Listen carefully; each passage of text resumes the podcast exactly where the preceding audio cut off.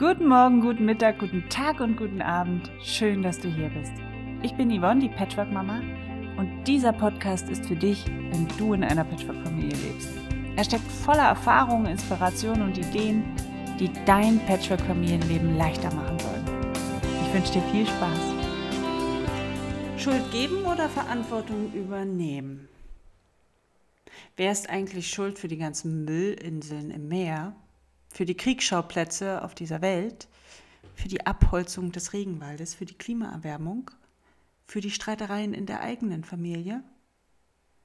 Sind es die Industrieproduzenten, die politischen Amtsinhaber, wir Konsumenten, unsere Eltern, unser Ex-Partner, unser Partner, die Kinder unseres Partners, die uns ablehnen für den ganzen Schlamassel in unserer Familie? Oder wer ist eigentlich schuld? Die letztere Frage wird in Konfliktsituationen am meisten gestellt. Da, kommen wir, da rutschen wir wieder in dieses Täter-Opfer-Spiel, über das ich schon ab und zu mal berichtet habe, wo es immer einen Schuldigen geben muss. Und der hat dann gefälligst auch die Verantwortung dafür zu tragen, beziehungsweise wird abgestraft. So sind wir konditioniert von Kindheitsbeinen an. Und so ist auch unser gesamtes gesellschaftliches und auch Rechtssystem gestrickt. In Gerichtssälen wird nach Schuldigen gesucht und Recht gesprochen, aber glücklicherweise hat sich der Wind in Familiengerichten mittlerweile ein bisschen gedreht, weil hier wird nach einer Einigung gesucht, mehr und mehr, die dem Wohl des Kindes oder der Kinder entsprechen sollen. Doch seien wir doch mal ganz ehrlich, in Familien, auf Schulhöfen, ja sogar in Kindergärten wird dieses Schuldspiel, ja, nahezu täglich gespielt. Immer wenn es irgendeine Konfliktsituation gibt, wird als erstes gefragt, wer daran schuld ist.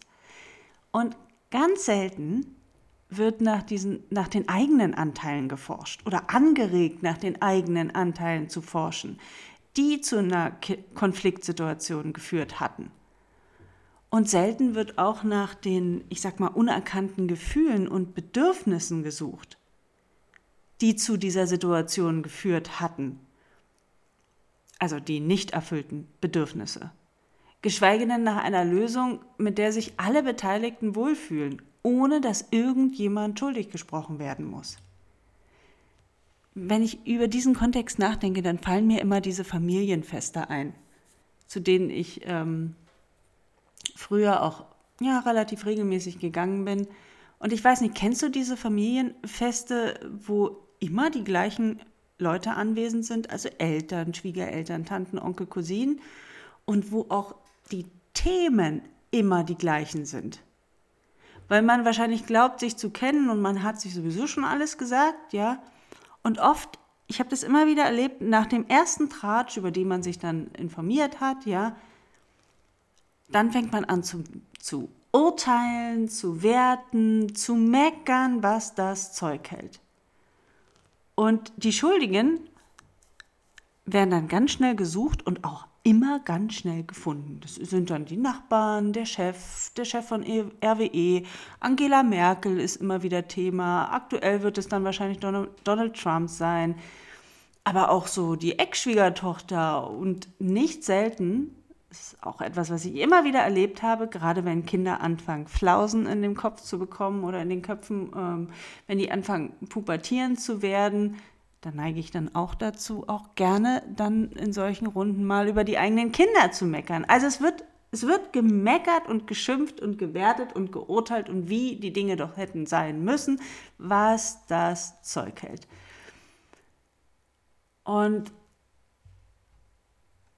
solche Feste, äh, finde ich, habe ich oft das Gefühl, die gleichen eigentlich nicht wirklich einem Fest. Manchmal habe ich das Gefühl, ah, eigentlich habe ich immer das Gefühl, ich betrete eher einen Gerichtssaal, als dass ich einen Festsaal betrete.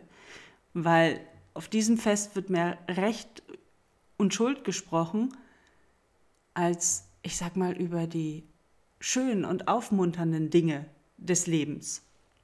Heute verzichte ich auf diese Art von Feste, weil sie mir nicht gut tun und wenn ich eingeladen bin, sage ich gerne ab. Was wir vielmehr in unseren eigenen Reihen brauchen, sind Menschen, die bereit sind, Verantwortung zu übernehmen. Und natürlich bin ich jetzt niemand, der sagt, also es heißt ja immer, ne, um, umgib dich mit Menschen, die dir gut tun, die dich pushen, die dich fördern und so weiter. Mm, in unserer Familie, in unseren eigenen Reihen können wir nicht jede Verbindung kappen, die uns nicht gut tut. Mm, und hier muss man immer ein bisschen, finde ich, ein Stück weit abwägen, wie viel Energie gebe ich rein, wie viel lohnt sich und ab wann hört es auf, wann lasse ich es einfach. Weil auch hier hat man ja ein Stück, trägt man ein Stück Verantwortung ja auch mit. Mhm.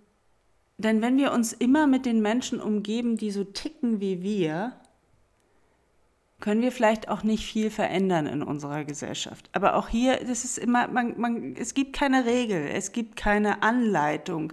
Hier muss jeder wirklich für sich gucken, wie viel tut mir gut, wo lohnt es sich, Energie reinzugeben und wo lohnt es sich, einfach auszusteigen. Aber was wir brauchen in unseren eigenen Reihen sind wirklich Menschen, die Verantwortung übernehmen. Und hier dürfen wir gern mit gutem Beispiel vorausgehen, ja. Wir brauchen Menschen, die bereit sind, ihren eigenen Anteil am Geschehen zu sehen und zu hinterfragen.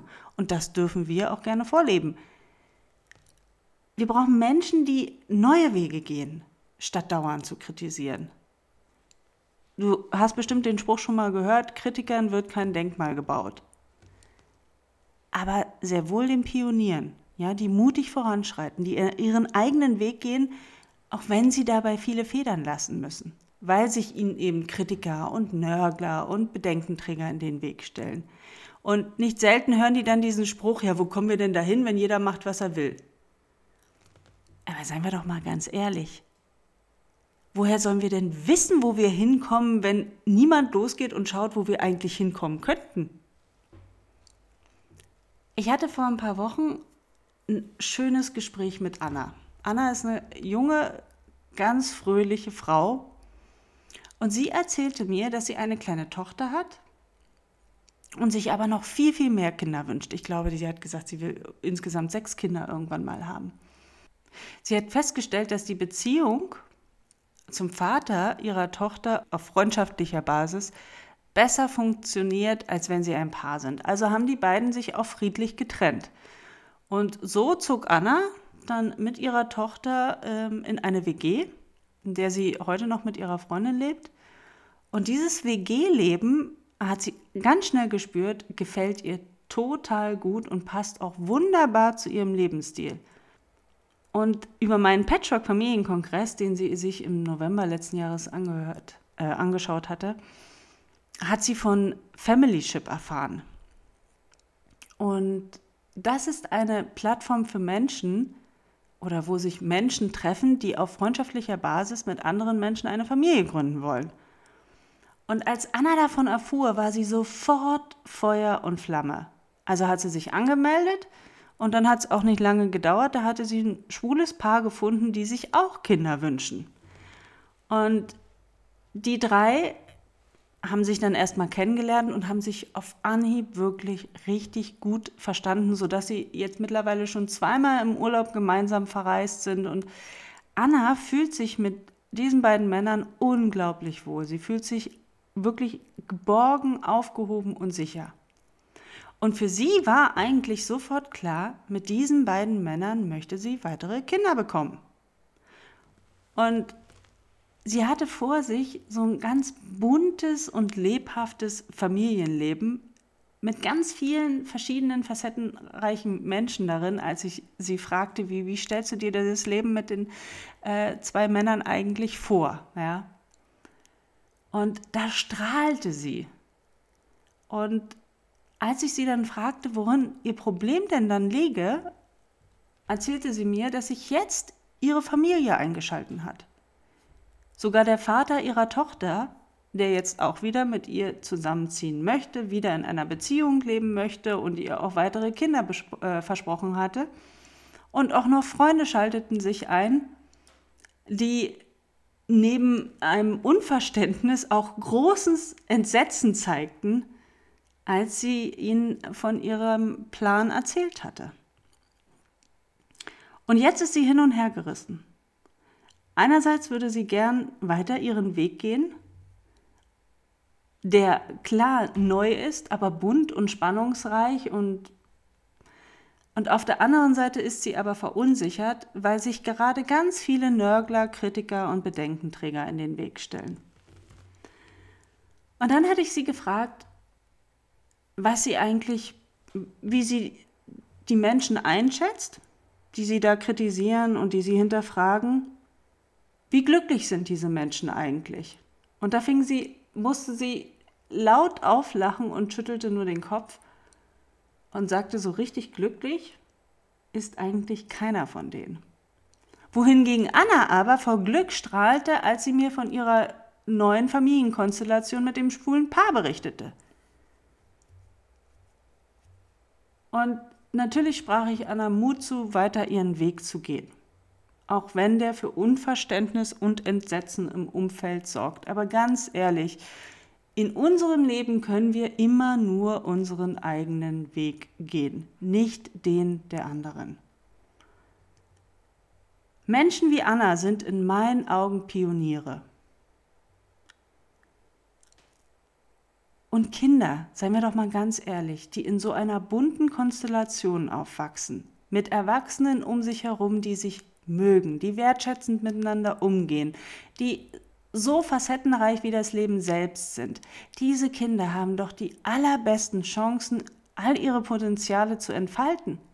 In so einer großen Gemeinschaft finden die Kinder nämlich immer jemanden, der irgendeine Leidenschaft, die sie gerade haben, mit ihnen teilt. Und das ist in meinen Augen wahrer Reichtum. Und ich finde, genau so findet Anna nämlich den Weg zurück in die für mich ursprünglichste Familienform, die es gibt nämlich das Leben in einer kleinen Sippe, in der alle Verantwortung übernehmen. Und zwar nicht nur für sich und die eigenen Kinder, sondern für die gesamte Gemeinschaft. Und genau dieses Verantwortungsbewusstsein ist in unserer Gesellschaft verloren gegangen. Die haben wir uns aberzogen. Aber wenn wir unseren Planeten retten wollen, wenn wir uns als Mensch retten wollen, müssen wir genau dieses Verantwortungsbewusstsein wieder in uns wecken. Es ist schön und wirklich selbstermächtigend, Verantwortung für sein eigenes Tun im Umfeld zu übernehmen. Wir befreien uns dann nämlich aus unserer Opferrolle heraus, die uns klein und hilflos macht. Wir werden dann wieder zu Schöpfern unseres Lebens. Und dieses Gefühl macht uns einerseits demütig und andererseits lässt es uns wachsen, weit, weit über uns hinaus. Und jetzt frage ich dich, wie fühlt sich das für dich an?